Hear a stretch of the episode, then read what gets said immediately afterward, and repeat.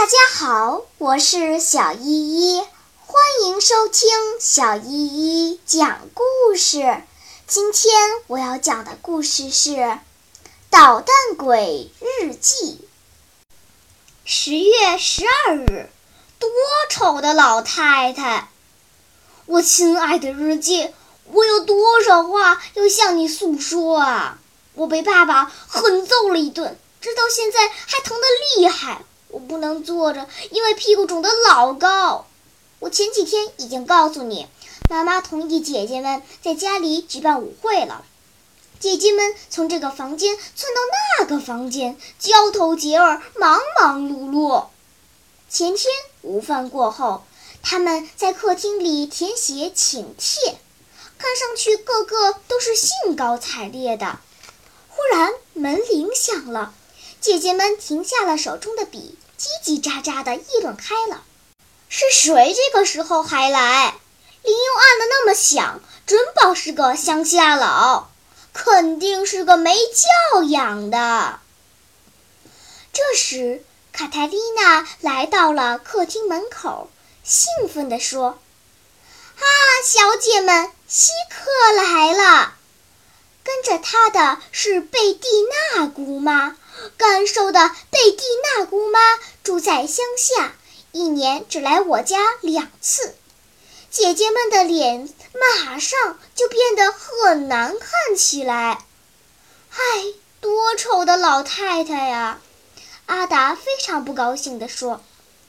维吉尼亚以讥讽的口气说：“肯定她要留在这儿。”舞会上来了这么一个穿着绿绸衣服、手上套着黄棉手套、头上戴着紫色帽子的老太婆，真叫人扫兴啊！路易莎绝望地说：“唉，真叫人脸红！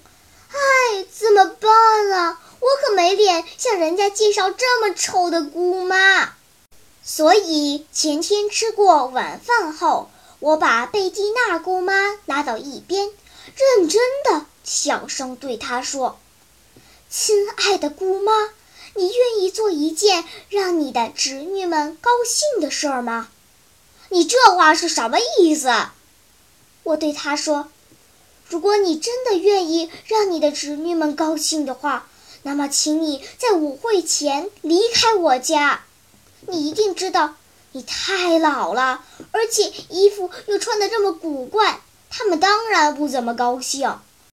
我说这句话仅仅是重复了他们的意思，可我也是这么想的。我不知道姑妈会不会生气，我请求她别跟任何人说起这件事儿，并再三恳求她明天早上起床后就走。事实上。昨天早上，贝蒂娜姑妈真走了。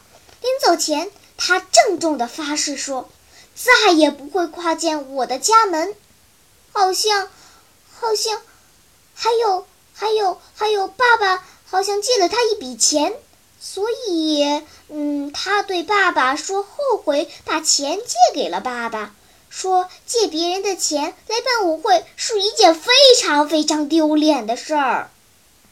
姑妈一走，他们就打了我一顿。我有什么过错呀？